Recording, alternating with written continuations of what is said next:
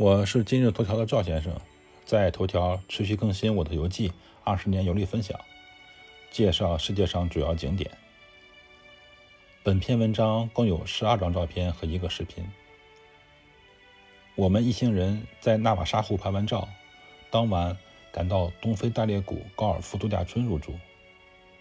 这个酒店算是一个东非大裂谷旅游区一个很有特色的酒店啊。有一些当地的特色餐食和酒水，我们在酒吧喝的就是当地赫赫有名的大象啤酒。酒店有一个开放式高尔夫球场，很多野生动物在酒店和球场穿行，当然都是无害的野生动物。我们房间门口就有孔雀不断穿行。后来我在肯尼亚山山脚的酒店入住时，房间门口也有一只孔雀给我放哨。我在房间外和这只孔雀对视了一会儿，它真的开屏展示美丽的羽毛。我还是第一次啊，就亲眼在酒店外面看到孔雀对我一个人开屏。知识点一：能开屏的孔雀都是雄性，所以这只孔雀是一个好基友。东非大裂谷高尔夫度假村的特点就是开放性的球场，我在这里住了两天。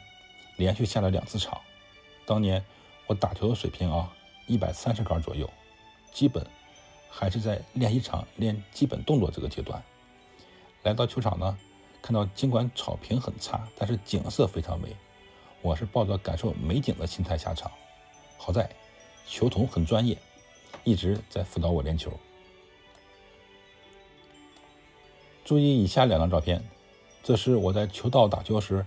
野生动物经过球场的画面，一张照片中出现了野猪，一张照片中出现一群羚羊，还有一次我们在球台正准备开球，看到一群野鸡路过，所有人呢都暂停打球，等鸡群到了安全地带之后，大家才继续打球。我那个球童还是很不错的，全程没有笑话过我啊，还不停的纠正我的打球姿势。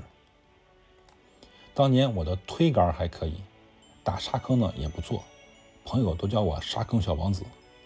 我的木杆开球是很烂的，球童呢录下了一段我开球的视频，不停的告诉我说：“你呀是在打高尔夫球，不是打棒球。”让他嘲笑我动作确实很不标准。